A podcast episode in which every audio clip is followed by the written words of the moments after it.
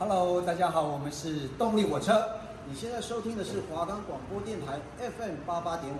Hello，各位观众朋友，大家好，欢迎收听 DJ 夏音乐夏，我是主持人舒雅。我们在节目中会介绍歌手的故事，让听众对许多经典音乐人有更多的认识。他们的歌总是抚慰人心，至今依然有许多人传唱，成为世代的经典。现在就让我们一起来听他们的故事吧。我们的节目可以在 First Story、Spotify、Apple Podcast、Google Podcast、Pocket Cat、Sound On Player，还有 KKBox 等平台上收听。搜寻华冈电台就可以听到我们的节目喽。Hello，大家好，欢迎又回到 DJ 下音乐下的单元。在过去疫情期间，你有没有听过网红模仿柯 P 的口吻，唱着“如果你打了个喷嚏，那一定就是 COVID-19”。这首歌的改编引起大家不少的共鸣。那这首歌的原曲呢？我们这一代的朋友也一定不陌生，甚至是有人称自己听他的歌是从高三开始听到现在，都已经三高了。在去年又随着《乘风破浪的姐姐们》第三季的播出，再度翻红。他在节目中重现十八年前的这首经典歌曲《爱你》，舞台上穿着学生服的他跳着青春舞蹈，唤起大家的青春回忆，也想起了曾经华语乐坛的辉煌，依旧不输十八年前的魅力。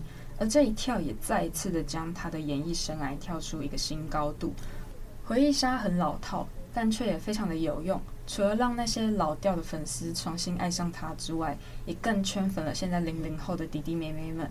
他不仅打败节目组原先看好的流量女星，成为微博热门话题第一名，更在网络上掀起一波唱跳爱你的风潮。讲到这里，大家也应该知道今天要介绍的歌手是谁吧？就是我们的甜心教主王心凌。今天就让我们带大家回顾一下王心凌的音乐故事吧。王心凌一九八二年九月五号出生在新竹，在成为王心凌之前，她还有另外一个名字叫做王君如。出生在新竹的她，也遗传了妈妈的客家血统，甚至说她的妈妈在她成长过程中扮演了非常重要的角色。她的妈妈非常喜欢唱歌，曾经在民歌西餐厅中驻唱过，也是在这个地方遇见王心凌身为军人的父亲，两个人很快的就坠入爱河。就在王心凌妈妈二十一岁的时候，意外的怀上了王心凌。在这么年轻的情况下未婚怀孕，一开始的他们并没有想要生下小孩的打算。到医院准备手术，她换好了衣服，坐在手术台上。就在即将要动手术的那个前一刻，她跳下手术台，然后就跟医生说：“我不拿了。”她的妈妈决定要把王心凌给生下来，而且跟王心凌的阿公阿嬷说自己要结婚。于是，最终王心凌还是平安的降临在这个世界上。然而，父母的婚姻并没有持续太久。在王心凌小学四年级的时候，父母就离婚了。之后，他就跟着妈妈一起生活。单亲家庭下面临庞大的经济压力，让他们过着一段非常艰辛的日子。曾经在最辛苦的时候，妈妈的身上只有一百块。有一次回家，她只买了一个便当给王心凌还有弟弟吃。王心凌问妈妈：“她吃了没有？”当时妈妈说：“她吃饱了。”还好王妈妈还有一些好姐妹可以一路这样子帮助他们。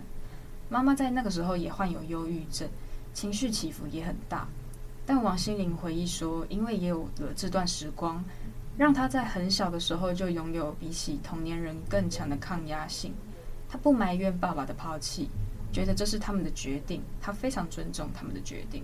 尽管生活并没有非常的富裕。”但知道王心凌从小就喜欢表演的妈妈，还是非常支持她的梦想。在她小的时候，就带着她参加各式各样的电视节目，曾经就出现过由桃子姐主持的好彩头小朋友 disco 大赛环节中。当年才十二岁的王心凌以本名王君如参赛，在节目上面大秀舞技，舞蹈动作的力道也十足，一路过关斩将。最后成功卫冕，获得奖金五万元，还有陪妈妈参加过吴宗宪主持的《我猜》等节目。才十二岁的王心凌面对满场观众，丝毫不会感到怯场，小小年纪就有大将之风。之后的王心凌也考上了华冈艺校，她的妈妈还把家中的二手车卖掉，全力支持王心凌的演艺生涯。王心凌也没有辜负妈妈的期望。她在华冈艺校期间，王心凌也开始逐渐崭露头角，曾经在电视剧《车正在追》中演出，又客串了电影《转运手之恋》，还有参演过蔡健雅纪念的 MV。她在 MV 中担任女主角，也接下很多平面杂志的模特儿工作。最后，王心凌在好友的带领下到大声经纪公司面试。她当时演唱陶晶莹的歌曲《离开我》。终于在二零零二年被经纪公司大声音乐看上，而旗下拥有安室奈美惠、滨崎步等亚洲顶尖女歌手的唱片公司爱回，也就是现在的艾贝克斯，正好想要进入台湾的音乐市场。王心凌很幸运地成为了他们的重点培训艺人，并与经纪公司达成协议。王心凌必须接受三个月的舞蹈还有发声的课程训练，才可以正式签约。于是王心凌就到日本进入爱回训练学校，成为日本艾贝克斯唱片签约的第一位海外艺人，进行每天八小时的演唱，还有舞蹈的密集训练。王心凌每天上课的时间是从早到晚排满八个小时。不过，就算每天因为练舞练唱，让王心凌遍体鳞伤，甚至全身酸痛到晚上都没有办法睡觉，但每一个老师指定的艰难动作，他都以无比的毅力去克服达成，让老师对没有基础的王心凌都称赞不已。半年后，王心凌回到台湾，以新人的身份与爱回正式签约，王心凌才正式成为台湾爱回的年度新人。在二零零二年这个时期，其实有一点尴尬。二零零一年的时候，大神音乐还有旗下的艺人蔡依林爆发合约纠纷，闹得沸沸扬扬。因为在这个敏感时期，大声签约了王心凌，让很多人都怀疑说，这个是不是大声音乐为了取代蔡依林的秘密武器？名字心凌又让人家很难去不避免掉它联想成有新的蔡依林的意思，而且还有传闻说，这个其实是爱回唱片刻意安排的，因为当时蔡依林不管是在唱歌，还是舞台风格，或者是穿衣打扮，都跟爱回的王牌歌手滨崎步有点类似。让滨崎步在台湾的影响力快速遭到蔡依林的取代，于是爱回唱片决定刻意栽培王心凌，让外形路线类似的两个人能够正面交锋，看看他是否可以取代王心凌的位置。这也是为什么早期的王心凌还有蔡依林的粉丝彼此有些互看不顺眼。那是不是因为是被当成秘密武器？我们不得而知。经纪公司签约新艺人也确实是一件非常正常的事情，于是就在二零零三年二月二十四，王心凌以首张专辑《Begin》正式出道。专辑里收录了《灰姑娘的眼泪》、《当你》等十首歌曲。主打歌《灰姑娘的眼泪》是依照王心凌的声音特质量身打造。第三波主打歌《当你》是林俊杰为王心凌量身打造的抒情歌，是王心凌的第一首成名曲，至今仍然广为传唱，也一定是 KTV 必点的歌曲之一吧。如果有一天我回到从前，回到最原始的我，你是否会觉得我不错？间，我离你遥远，不能再和你相约。你是否会发觉？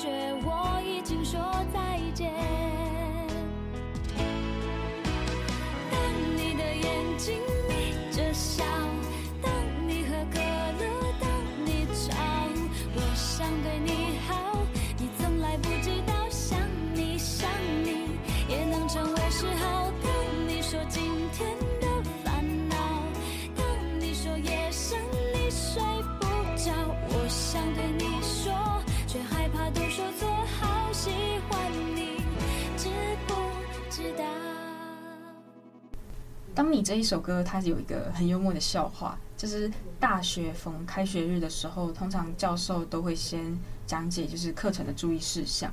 啊，有些课的老师会说上课不可以睡觉啊，或者是不可以吃东西，不可以玩手机之类的。就有网友拍下教授上课的时候其中一张 PPT，教授的简报上就写着“当你被改过”的歌词，写说。当你的眼睛眯着笑，当你喝可乐，当你吵，我想对你好，你从来不知道。当你当你也可以成为嗜好。老师如此高端的叮咛，让其他网友引起很大的共鸣，笑翻大家。当你这首歌请来还没有出道的林俊杰作曲，虽然说现在是各位耳熟能详的歌曲，但可惜当时这张专辑并没有获得太大的回响。首张专辑在台湾只卖出了六万张。顶着日本爱回名号，重点培训艺人的王心凌，没有如公司所想，一出道就大红大紫，让王心凌倍感压力，相当的煎熬，甚至想要就此退出歌坛。对于出道成绩不够好，王心凌本人也表示，自己当时曾经在心中也有想过，如果第二张专辑还是表现不好，就会认为自己可能不适合当歌手，他考虑退出乐坛。但失败的一部分可能归咎于发行期间刚好遇到 SARS 事件，在宣传上的效果没有办法发挥到最大效益。另外一个原因可能归咎于还没有标志性的特色。《Begin》这张专辑作为初亮相，品质已经算是非常的不错。但总结就是，该有的都有了，可是有的东西别人可能做得更出色。王心凌势必要找出属于她自己的个人风格。当时的王心凌一度要失去再度发片的机会的时候，一直到同年九月，王心凌和五五六六合作演出偶像剧《西街少年》，才开始打开王心凌的知名度。随着电视剧的热播。二零零四年初，又让王心凌再度发行第二张专辑《Cindy Loves You》。唱片公司放弃现代动感风格，将王心凌改造成日本基调的甜美少女。他以阳光学生制服的造型出现。本身年纪才刚过二十岁的王心凌，全身上下都还散发着稚嫩气息，加上她的外形本身就属于青春可爱类型。这样的造型仿佛就是为他量身打造，好像找到了属于他的本命特色一样。就在第二张专辑一炮而红，被媒体封为新少男杀手。第二首主打歌《月光》更直接翻唱日本歌手岛谷瞳的《亚麻色头发的少女》。唱片一出，果然大受欢迎，登上销售冠军。第二张专辑的《爱你》MV 中，穿高校制服跳舞。完全体现出王心凌的独特风格。如果你突然打了个喷嚏，那一定就是我在想你。如果半夜被手机吵醒，那是因为我关心。常常想你说的话是不是别有用心？明明很想相信，却又忍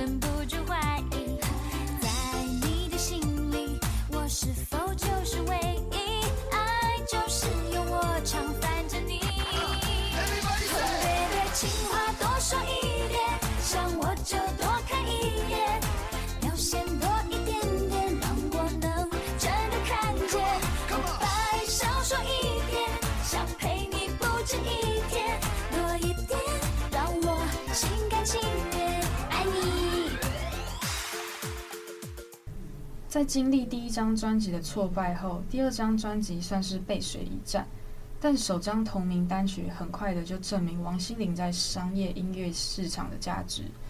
这时候的音乐市场其实已经有许多不同风格的女歌手，像是走欧美路线的萧亚轩，本土流行化的蔡依林，还有专注情歌路线的梁静茹，以创作才华取胜的孙燕姿等，他们都各自有属于自己的不同风格。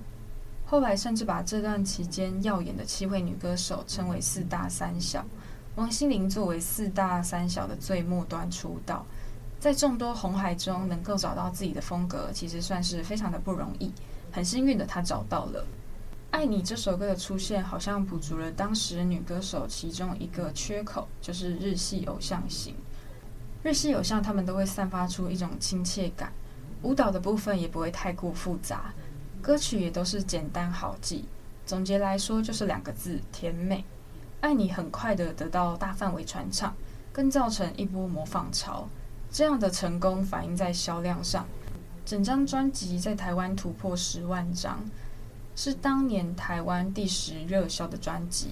这时候的王心凌开始了她事业的快速上升期。同年主演电视剧《天国的嫁衣》，夺下当年台湾戏剧年度收视冠军。二零零四年，王心凌以畅销的专辑和收视冠军的偶像剧成功爆红，晋升一线小天后。在二零零五年初发行第三张专辑《Honey》，首播主打歌《Honey》一样是以制服少女的形象再度引发热潮，为整个华语乐坛掀起了一股甜美风潮。而当时许多的少女也争相模仿王心凌的舞蹈。这张专辑也在亚洲大卖，突破百万张，奠定了王心凌甜心教主的地位。这个也让她和流行教主蔡依林，还有电眼教主张韶涵、可爱教主杨丞琳并列为四大教主之一。同年的年中发行精选集《闪耀二零零五》，精选集最终也在亚洲热销百万。同年，王心凌发行第四张专辑《Cindy with You》，专辑一发行，马上成为排行榜冠军。这张专辑更是亚洲热销超过一百六十万张，并获得多个奖项。专辑的首波主打歌《睫毛弯弯》是曹格谱曲的，而第二波主打歌《我会好好的》是摇滚天王伍佰为王心凌量身定做的歌曲。这两首主打歌皆获得两岸三地各大榜单的排行榜冠军。这张专辑也让王心凌的事业再上高峰，特别是由伍佰老师为王心凌量身打造的歌曲《我会好好的》，仔细听下来还是会有一股伍佰味，但是在王心凌的演唱之下，她将这个铁汉柔情内化成更加女性化的纤细敏感，反而非常的 fit 王心凌。后来也收录在伍佰的现场专辑《诗情摇滚》中，都各自唱出了不同的韵味，大家可以都听听看。不要说你爱我，你想我，如果你的心里没有这么做，只是勉强的敷衍我，我知道了会很难受。我要你默默走。不回头，会清楚明白你要的是什么，无需勉强的安慰我，说奇怪的理由，到现在还是深深的、深深的爱着你，是爱情的、友情的都可以，那是我心中的幸福，我知道它苦苦的，到现在还是深深的、深深的爱着你。的、友情的都可以，那是我心中的幸福。我知道它苦苦的。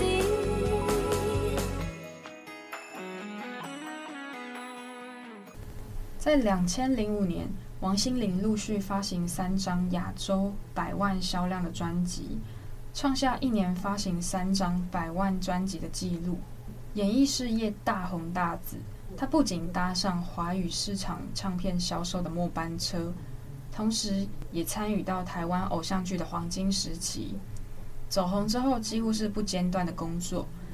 其中，在两千零六年和张栋梁主演的电视剧《微笑 Pasta》还打破当时偶像剧的收视纪录。他生在最好的年代，但也遇到很多艺人都会遇到的问题。他的经纪公司和爱回发生版权纠纷，夹在中间的王心凌时隔将近四百八十九天才得以发行下一张专辑《Magic Cindy》。这段期间，挚友徐伟伦的离世也为他带来了一次打击。在徐伟伦追悼会上，王心凌选择唱《爱你》缅怀好友，与葬礼的气氛完全不同的表演，让他受到了不少抨击。但选择这首歌的原因，是因为他曾经和徐伟伦一起在台上表演过这首歌，意义非常非凡。而当初的甜心教主风格，也渐渐开始成为他的负担。用同一招两三次可能还挺管用的，但用到了七八九次的时候，就会开始产生疲劳，效果就不会再那么的好。换汤不换药的方式，终究会抵挡不住粉丝流失的速度。不是要在风格上再突破，不然就是要再转型，重新引起话题。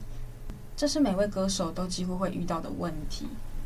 随着自己成立经纪公司，并将唱片合约转到金牌大风之后，王心凌也开始演艺生涯的下个阶段。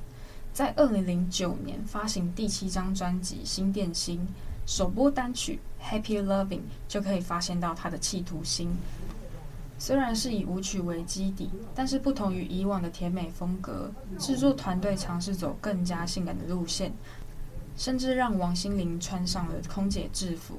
虽然首播单曲没有获得很好的回响，反而是第二波同名单曲《新电心》大爆红，还是以甜美取得了亮眼成绩，所以他也只好一直甜美下去，让王心凌严重的被定型。除了甜美风，其实在唱情歌的渲染力，它也非常的强烈。二零一一年的《不哭》更是王心凌情歌中最具代表性还有传唱度的一首情歌作品之一。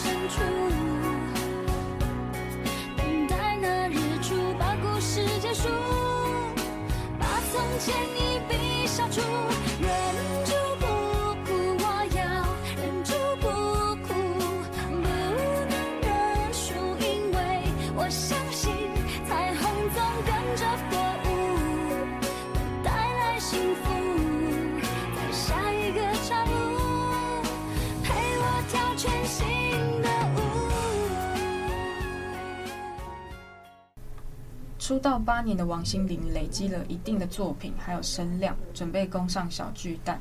但就在一切都准备完好的同时，因为和男友的感情问题浮上台面，登上媒体头版，甚至被媒体讲成她是第三者大婶形象，使得她多年累积的人气瞬间跌落神坛，也让厂商拒绝和她合作。遇到这样的难题，王心凌依然选择勇敢面对。或许是因为有了这个经历，让他日后情歌作品更能让人产生情感共鸣。在人气最低迷的二零一二年，发行了第九张专辑《爱不爱》，完完全全脱去了甜美风格，以抒情歌为主，不再以形象包装去吸引观众，而是直接用声音和音乐去做直觉对决。这次的放手一搏，让王心凌成功的让人重新刷新对她的印象。在二零一六年，王心凌终于首度登上台湾小巨蛋开唱。等了三年之后，终于在二零一八年发行第十二张专辑《爱心凌》。整张专辑更加文艺诗意化。首播主打歌《在青春迷失的咖啡馆》是由陈珊妮老师为王心凌量身打造的新都市民谣，风格独特，并且展现自在随性的感觉。陈珊妮老师非常知道合作歌手的特性还有个性，尤其他的音乐又特别细腻和具有与众不同的高级感。原作书籍描写的是一位神秘感的女子生活，没有人能够看清楚她的真面目。在这首歌里，似乎也把这位神秘女子比拟成爱情，虽然同样具有神秘感，但传达更多的则是面对爱情的那种豁达感。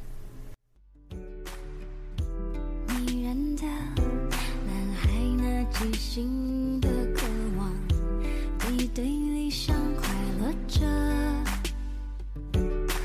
不准情绪化，不准